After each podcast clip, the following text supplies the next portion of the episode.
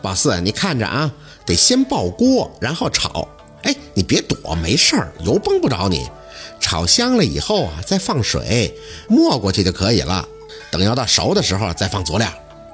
米雪倒是很有耐心的在教他。虽然宝四不太想暴露自己不会做饭，但这个东西好像真的瞒不住。尤其那油一呲了，宝四有点害怕。好在米雪的动作娴熟，那背影倒是有那么几分像年轻时在家里做饭的那明月，微微的让宝四有了些亲近感。行了，只要等饭熟了就能一起吃了。忙活的差不多了，他回头看宝四，随即就忍不住的发笑。哎呦喂，你看看你这脸都弄成什么样了！宝四懵懂的对着镜子一看，自己也不好意思的笑了。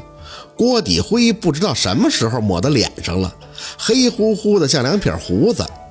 哼，我在老家以前都是姥姥跟二舅妈做饭，我不太会。他理解的点头，嗯，也难为你了。你妈这工作忙，以后你得慢慢学。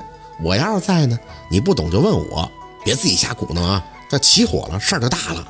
宝四点头，嗯。等香味一出来，宝四就饿得咽口水了。米雪姐，你跟我一起吃吧，我自己也吃不了啊。他有些惊讶，哟，你真不嫌弃我呀？啊？宝四发傻的看着他，为什么嫌弃你啊？你帮我做饭呀，我谢谢你还来不及呢。怎么你怕不够啊？鸡腿咱俩一人一个，不抢。嗯，你这妹子太可爱了，你还是自己吃吧。不过我可以跟你唠唠嗑。晚上我一般不吃饭的，怕胖。宝四也没多让，主要是饿了，顾不上。关火后就把鸡盛在小盆里，然后又盛了一碗米饭，就美滋滋的进屋吃上了。对宝四来说，难受的事情太多，所以开心就显得很简单。一顿可以填空胃腹的美食足矣了。米雪扯过一把椅子，坐到宝四对面，看着他狼吞虎咽的样子，一直在发笑。好吃吗？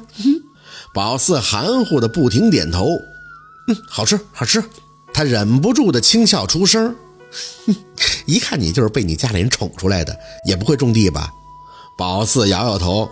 我家地都包出去了，自己不种，地薄，自己种的话剩不下什么，所以姥姥说就给别人种好了，一年应该有个千把块的，不多。他有些感慨，哎，我像你这么大的时候，可天天都是面朝黄土背朝天呀，种地干活养家，嗯，真羡慕你，还能念书有出路。其实啊，你别看你妈那工作不怎么好听，可是挣得多，有好多外捞呢。而且我听说她是殡仪馆里最有名的美容师，好多死的比较难看的都找你妈去修补。不过我可不敢想，挺吓人的。但她也都是为了你呀。宝四没多说，想起昨晚那个女人，看来若君手法好的，连下面人都知道自己上门找了。只是啊，这对若君来讲，真不是啥好事儿。说了好一会儿，他看了一眼单人床，又继续张口：“你就睡那儿吗？”“嗯。”他嘶了一声：“你说你妈挣的也不少，怎么还这么困难呀？她的钱都给老家了吧？”宝四想了想，还是点头：“嗯。”我姥生病的时候，我妈花了好多钱。她有事儿不愿意跟家里人说，但是我想她一定是借外债了。米雪认同，哼，我就说嘛，你看你妈忙的，一个月也看不着她几回人影。听说有时候一晚上送了好几个不能看的，好多都排队等着你妈给整理美容呢。吃饱了，看着下去一半的鸡肉，不好意思的朝着米雪笑笑，嗯，真好吃。其实宝四在家里根本吃不了这么多。饭量很少，但今天呀是真饿懵了。米雪看着宝四，哎，你这性格倒是不怎么像你妈。说实话，我乐意跟人聊聊天一个人住久了就会闷。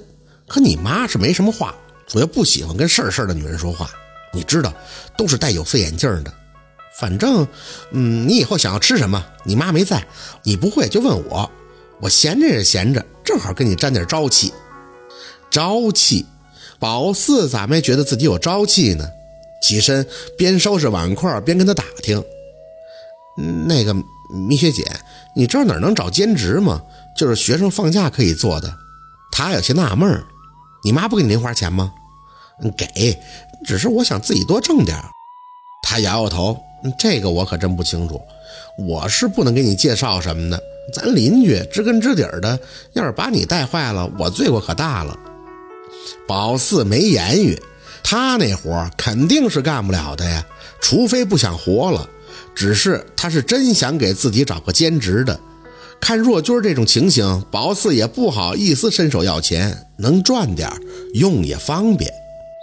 端着碗走到水槽，米雪的那些油腻腻的碗倒是没了。他应该也是见宝四看到了，不好意思，下午就先刷了，不然还真想一起给他刷了。人家帮忙做饭，大小都是情分。米雪不知道宝四心里所想，只是懒懒地倚在门框上看着他。宝四啊，我跟你说实话啊，这大城市赚钱的机会是多，但钱啊不是动动嘴就能赚的。有钱的都是家里有后台的，像咱们普通人呀，哼，难呀。你跟姐说说，你想干点什么呀？你会什么呀？宝四手上的动作一顿，我会算命。他直接喷笑：“你逗我呀？小孩子家家还算命呢？你还不如说英语学的好点，能给初中生或者小学生做个家教什么的呢。不过你还没念大学，我想人家够呛能信得过你。嘿，我这小脾气！”宝四甩干手上的水，一本正经地看着他：“我没骗你。”九岁我就拜师傅了，将来我也是要做先生的，只是我现在能耐不大，没办法大张旗鼓的出道罢了。哟呵，他饶有兴趣的看着宝四，那成，你就给我看看，看看我今儿个生意怎么样？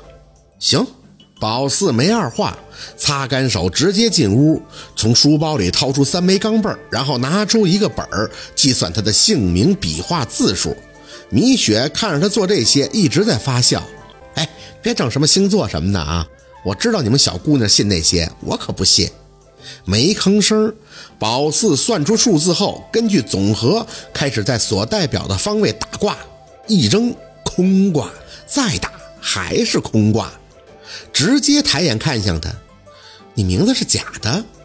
米雪愣了愣，哎，你怎么知道？打不出卦呀。这种情况只有不在世的人或者人名不常用的情况下才有呢，说明你的名字既不是乳名，也不是家人所知的常用名，所以是假的，很假的名字。他微微的张嘴，眼睛开始变得狐疑。那那你试试张艳玲，我这个可是身份证上的名字啊。宝四也没多问，他起个很假的名字，应该是工作需要，这个也正常。重新计算再打。这下出来了，这种很简单的占小时运，随意起打。一卦是离，坐上，再打二卦为对，坐下。米雪被宝四的样子喝到了，不敢多言语，很认真的看着他写的东西，抬手继续打第三卦，得坎为水。结果一出，宝四看着米雪摇头：“你今天晚上不要出门，休息吧。”米雪懵懵地看着宝四，为什么呀？那离为火，兑为金，两体相克，离火克兑金，再加上第三卦为坎，坎为水，克体的卦都是相克，有伤残的意思。所以啊，你今天晚上最好不要出去工作了。米雪很认真地拿起钢镚看了看，这不就是个普通的钢板吗？宝四点头，打卦用这个就可以了。你这个是测小运。只要随意起卦就行了。哦，那我是不是还得给你个红包啊？宝四摇头，不用，这次就算我谢谢你帮我做饭。要是你还要我帮忙打卦，那就得包红包了。这个也是大家常说的一码是一码。当先生本来就忌讳很多了，请仙儿你去邪看大病不能要钱，基本上就属于费大力还白干活的那种，保不齐还有生命危险。那靠自己的记忆力这么打卦，凭啥高风亮节呢？将来喝风啊！这种现实是他很小就懂得的。米雪直看着宝四，宝四不明白他眼神啥意思。没等宝四张口，他居然笑了，哼，有意思，还能这么算的。说着，他直接朝家门口走去，回头还看着宝四眨巴了一下眼睛。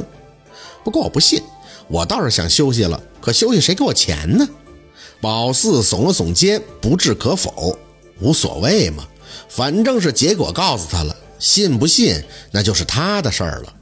等米雪走了，宝四拿着手机给若君去了个电话，他还是没接，可能是真忙吧，只能给他再去条短信。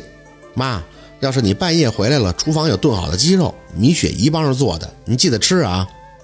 没多一会儿，就听见米雪在那屋接电话，然后说准备出门。宝四叹气，果然呀，还是钱最重要。来月经了也没法洗澡。临睡前也就洗脸、刷了个牙，又看了一会儿书。遇见舅老爷书上的符文图画时，中指不自觉地在空中比划。这东西太难了，看了好一阵儿，眼皮渐渐有些发沉，书直接往脸上一扣，就睡了过去。直到砰砰砰砸门的声音响起，宝四懵登的挺身坐起。那些东西不会猖狂的都开始砸家里屋的门了吧？宝四，宝四，是米雪的声音。宝四心放了放，灯一直没关，瞅了眼时间，下半夜一点。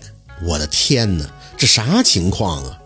打着哈欠就下了地，一开门，米雪的样子当时给宝四吓清醒了。哟，你怎么了？别提了，关于米雪脸上的乌眼青就甭说了，口红整个花的嘴边到处都是。尤其是衣服破的肩膀都遮不住了，遇见个变态还要玩双飞。我说这活我不干了，给钱我走人。谁知道他还动手，老娘惯他病吗？打呗！妈的，当小姐不是人呀！宝四也不知道要说什么，就是看他这样，还真是挺同情的。